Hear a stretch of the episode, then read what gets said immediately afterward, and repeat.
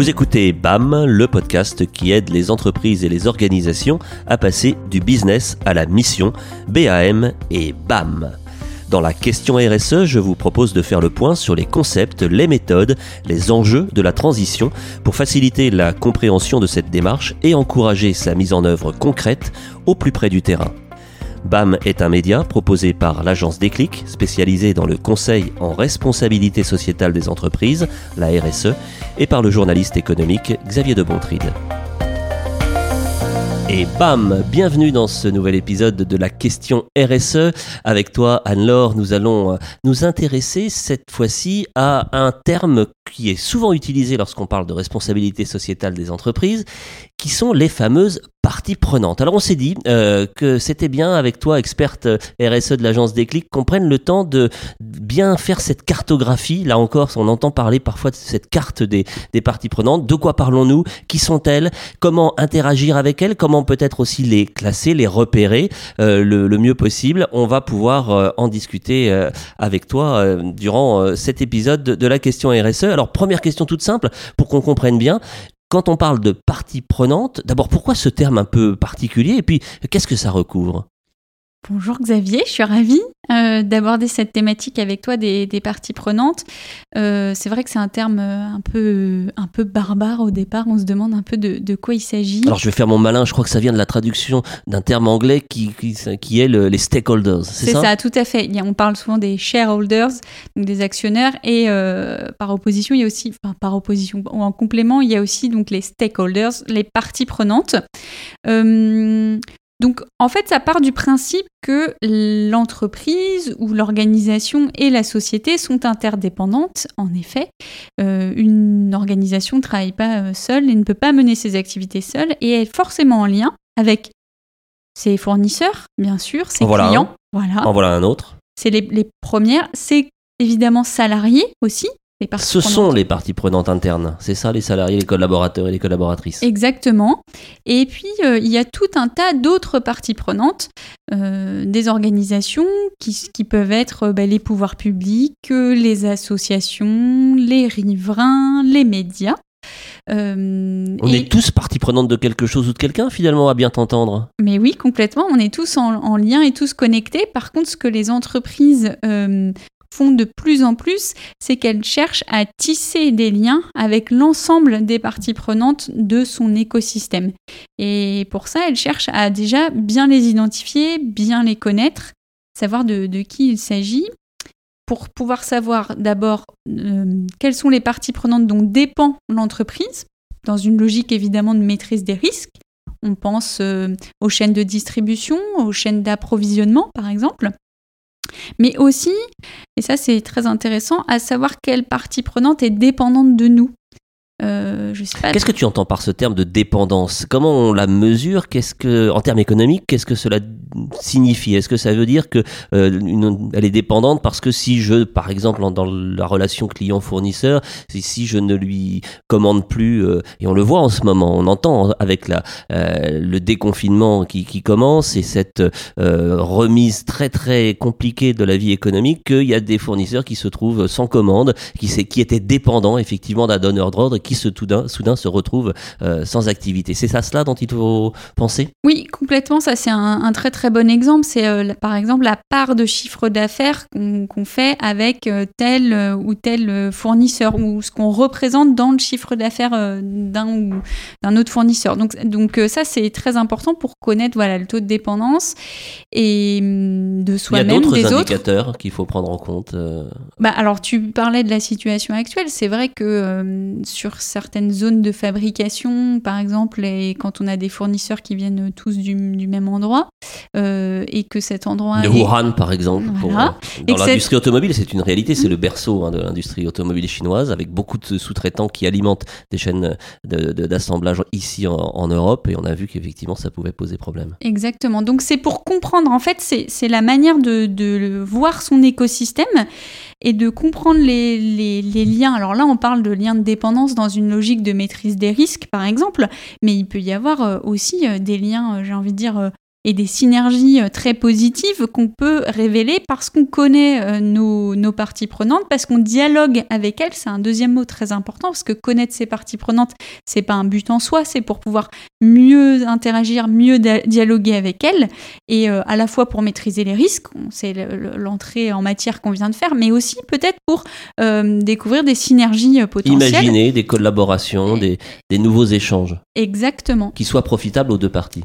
C'est cette logique, oui, de profitable aux deux parties. Donc, pour euh, trouver des synergies, être profitable, bah, encore faut-il se connaître euh, et pas que sur un seul aspect, connaître euh, l'intégralité des enjeux de sa structure et de ses parties prenantes. Alors intuitivement, à t'écouter, euh, Anne-Laure, on imagine assez bien que euh, cette euh, manière d'aborder les, les, parties prenantes, elle peut se visualiser. On parle de cartographie, hein, j'ai utilisé ce terme, mais effectivement, tu faisais, on ne le voit pas, notre échange n'étant pas filmé, mais on l'entendait quand même, tu faisais des gestes avec des mains, tes mains et on voyait que tu dessinais une espèce de, de géographie muette, là, c'est ça l'idée, hein, c'est de les placer les uns par rapport aux autres, de les relier, de mesurer les interactions qui peuvent exister entre euh, les différents acteurs et les différentes parties prenantes.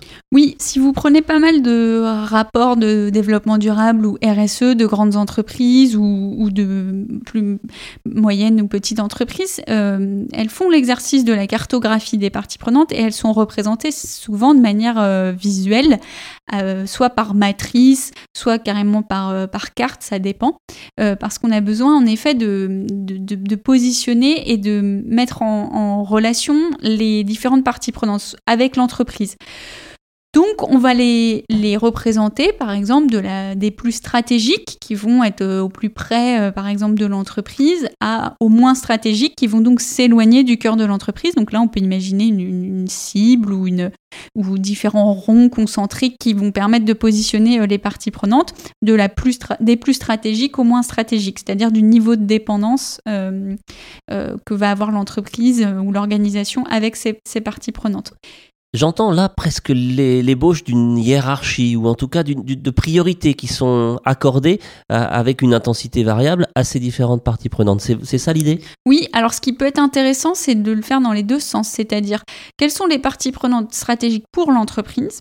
Et à l'inverse, pour quelle structure de mon écosystème je suis stratégique. Parce que peut-être qu'il y a des parties prenantes qui ne le sont pas pour euh, l'organisation, mais par contre l'organisation l'est pour elle. Je pense. Euh, oui, donne-nous des exemples que peut-être tu as accompagné d'ailleurs hein, dans, ton métier euh, d'experte chez, chez avec l'agence des clics. Tu as peut-être, tu as certainement d'ailleurs côtoyé ce genre de situation. Est-ce que tu as des exemples qui te viennent en tête? Oui, je vais prendre un exemple, par exemple du secteur public parfois, si hum, un organisme public fait sa cartographie des parties prenantes, hum, tel prestataire ne va pas forcément être euh, très stratégique parce qu'ils se disent que pour un appel d'offres, par exemple, euh, ils vont pouvoir éventuellement euh, bah, avoir un autre prestataire demain. Par contre, si ce prestataire réalise 80% de son chiffre d'affaires grâce à ce contrat-là, là pour lui, euh, l'organisme public va être stratégique. Donc ça peut être intéressant pour, euh, pour la structure qui fait sa cartographie des parties prenantes de regarder lesquelles sont stratégiques pour elle, mais aussi euh, pour qui elles sont stratégiques et, comment du coup on va engager un dialogue pour créer de la synergie, mais aussi peut-être réduire les dépendances des uns et des autres. C'est bidirectionnel, hein, cette affaire-là. Ça marche dans les deux sens. Exactement. Et donc, d'où l'importance de représenter ça de manière visuelle pour pouvoir voir un petit peu euh, ces, ces, niveaux de relation et pour pouvoir ensuite construire ce qu'on appelle le plan de dialogue, pour pouvoir connaître quels sont les intérêts de nos parties prenantes qui euh, peuvent être différentes des nôtres. On va s'y arrêter quelques instants à ce deuxième étage, j'allais dire, de, la fusée quand on s'intéresse à ces parties prenantes. J'ai bien retenu qu'il fallait déjà euh, prioriser en fonction de l'importance euh, stratégique dans les deux sens que les, les uns entretenaient avec les autres. Une fois ça c'est fait. Et après, tu as introduit, tu venais de le faire à l'instant, une nouvelle notion, c'est classer selon la relation. Peut-être il y en a qui sont plus proches stratégiquement, qui avec lesquels on va pouvoir travailler davantage ensemble, qui vont être au contraire euh, des freins à la, mise en œuvre d'une stratégie? Est-ce que tu peux expliquer un petit peu de quoi il s'agit? Oui, alors c'est aussi dans la, relation, il peut y avoir des gens qu'on va dire qui sont plutôt amis, entre guillemets, ou en tout cas avec des intérêts convergents sur un certain nombre de sujets avec lesquels on va pouvoir développer peut-être des nouveaux projets, des, des nouveaux produits, des nouveaux services, que sais-je.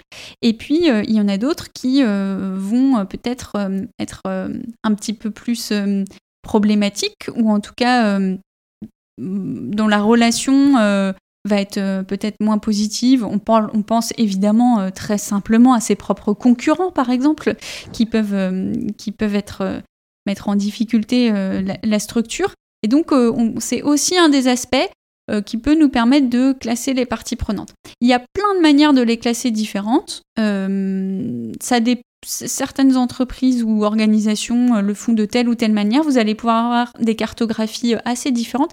Ce qui est important, c'est de, voir celle qui nous correspond, qui nous va bien dans notre structure et qui nous permet de, de, représenter notre écosystème tel qu'on a envie de le voir. C'est un exercice qu'il faut euh, remettre sur l'ouvrage à intervalles réguliers, car le périmètre de la carte change aussi. Oui, c'est une super, super question, Xavier. Oui, en fait, une cartographie, c'est souvent une photographie à un moment donné de la relation. Et ça peut être intéressant voilà, de voir comment est positionné son, écosystème en fonction de la stratégie qu'on va aborder et de ce qu'on va avoir envie de développer. Eh ben, il va y avoir des parties prenantes peut-être nouvelles qui vont intégrer et d'autres à l'inverse qui vont, euh, qui, vont euh, bouger ou, être différentes.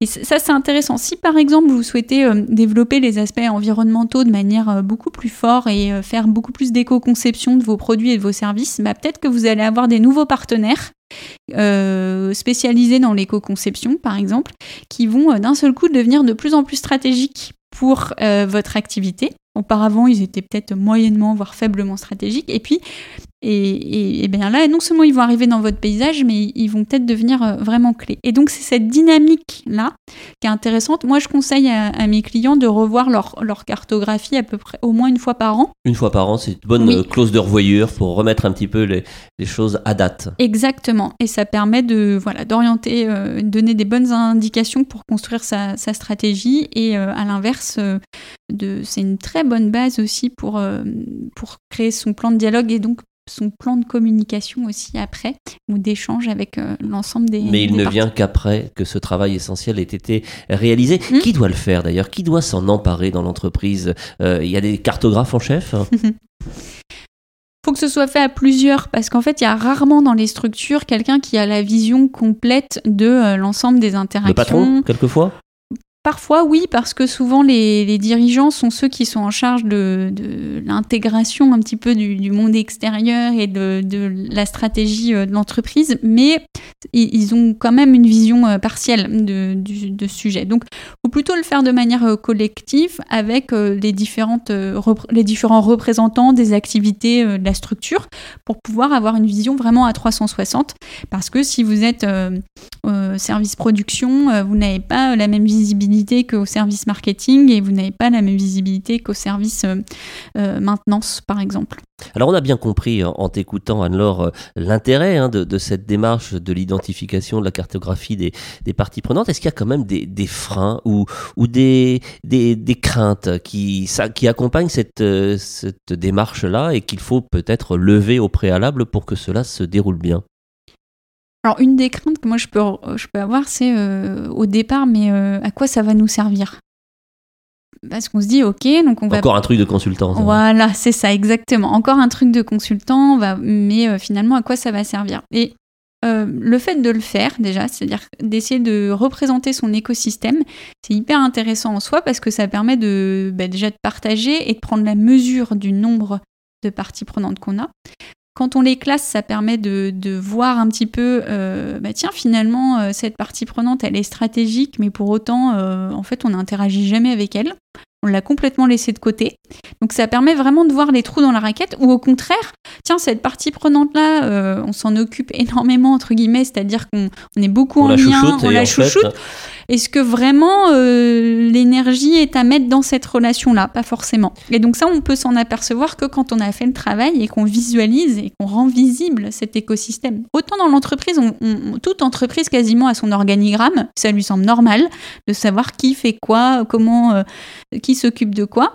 Eh bien, en fait, euh, la cartographie, c'est aussi une visualisation euh, un peu. Euh, c'est l'organigramme augmenté de l'entreprise. Bah, exactement, avec l'ensemble des acteurs qui contribuent au fonctionnement.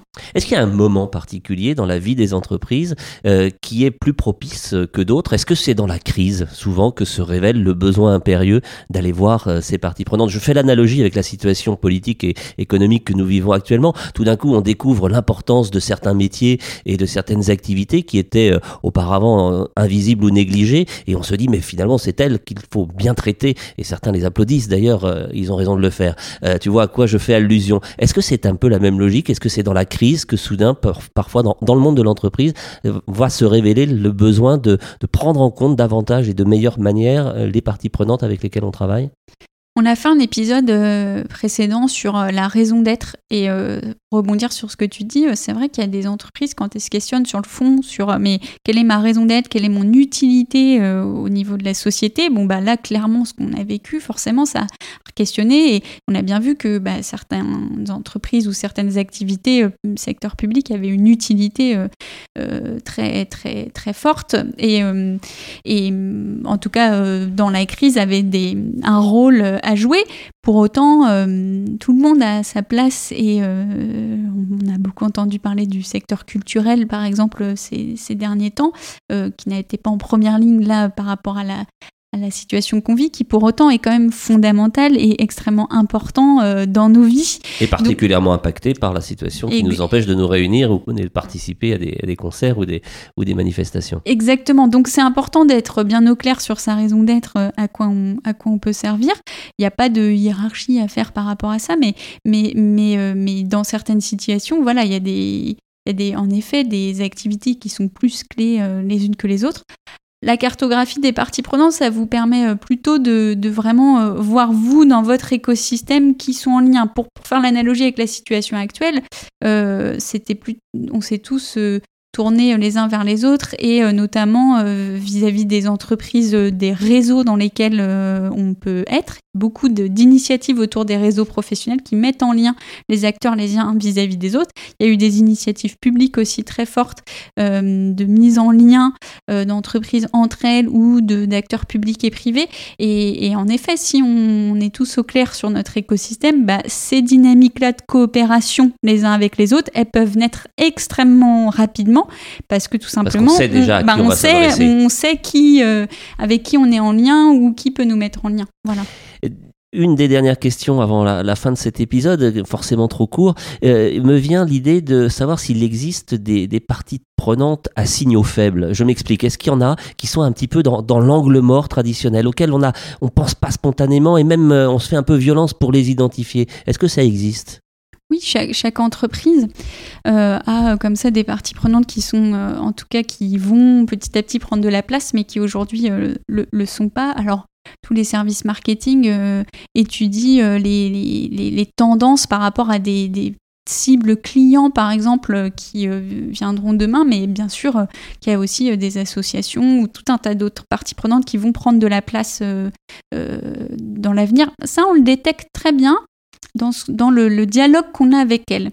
C'est-à-dire une fois que vous avez fait votre cartographie des parties prenantes, vous vous interrogez, ok, cette partie prenante-là, quel est l'enjeu de la relation que j'ai avec elle et comment je vais entrer en contact avec elle et à quelle fréquence. Est-ce que je vais faire, euh, je vais simplement euh, donner des infos, une, une, newsletter mensuelle, bimensuelle, peu importe qu'elle va recevoir Est-ce que je vais euh, faire un bilan et un échange, euh, une réunion de revue de contrat, par exemple, annuelle avec tel fournisseur.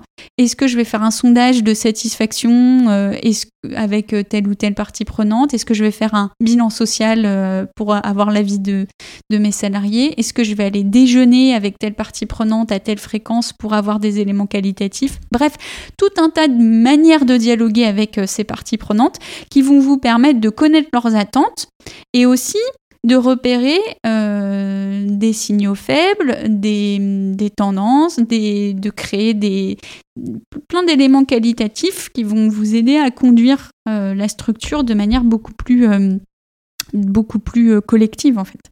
Est-ce que la période, justement, on y a fait déjà référence à plusieurs reprises au cours de, cet épisode, est-ce que la période particulière que, nous vivons euh, va inciter justement les acteurs économiques à, adopter cette démarche que tu nous as décrite à travers cette identification des parties prenantes? C'est relativement nouveau, c'est vrai qu'on n'a pas forcément euh, beaucoup travaillé de cette manière-là de, depuis longtemps, enfin c'est relativement... Bah, client-fournisseur, quoi. C'était mais c'était client-fournisseur. Est-ce qu'il va y avoir une accélération c'était ça ma question, de, cette prise de conscience de l'intérêt de la démarche au regard de la situation dans laquelle nous sommes aujourd'hui je te réponds oui parce que sinon euh, je ferais pas ce métier-là. Si euh, si je pensais pas que c'était une manière de conduire les organisations en favorisant la coopération avec tout l'écosystème. Évidemment, enfin moi je c'est une conviction là pour le coup euh, personnelle que j'ai de penser que les structures qui seront agiles demain et en capacité de, répondre vite aux différentes situations seront celles qui auront noué des collaborations et des coopérations avec leur écosystème qui soit euh, forte, euh, transparente, euh, constructive. Et donc pour ce faire, il faut, il faut peut-être en nouer des nouvelles, peut-être arrêter certaines manières de faire aussi, et avec certaines parties prenantes, avec des, des, relations qui sont juste pas saines parfois, quand on n'est que sur la gestion des, des, prix et etc. avec ses fournisseurs, je, je, pas forcément toujours très constructif. Et... Il peut y avoir des parties prenantes qui deviennent des parties partantes, ou parties, justement. c'est ça. Et donc, euh, oui, pour moi, c'est un, un, outil et, qui permet de créer le bon terreau pour la coopération euh, avec euh, l'ensemble des structures et des individus autour de, l'organisation. Donc les repérer, hein, on a bien compris, les qualifier aussi par rapport à l'intensité de la relation que nous avons, et puis être attentif à celles qui émergent, qui ne sont pas encore au, cœur du scope, mais qui prennent progressivement de l'importance parce qu'elles répondent, elles adressent à de, nouveaux services, de nouveaux besoins qui euh, sont aussi dans l'évolution stratégique de l'entreprise. Tout à fait. J'ai bien retenu. Bon. C'est une bonne synthèse, je te félicite. Eh bien voilà, pour ce nouvel épisode de la question RSE consacré euh, cette fois-ci aux parties prenantes et à la manière dont il est possible et même tout à fait souhaitable de les cartographier. Merci beaucoup euh, Anne-Laure pour nous avoir éclairé sur ce point euh, essentiel hein, de la démarche de la RSE. Bonne écoute à tous et à bientôt.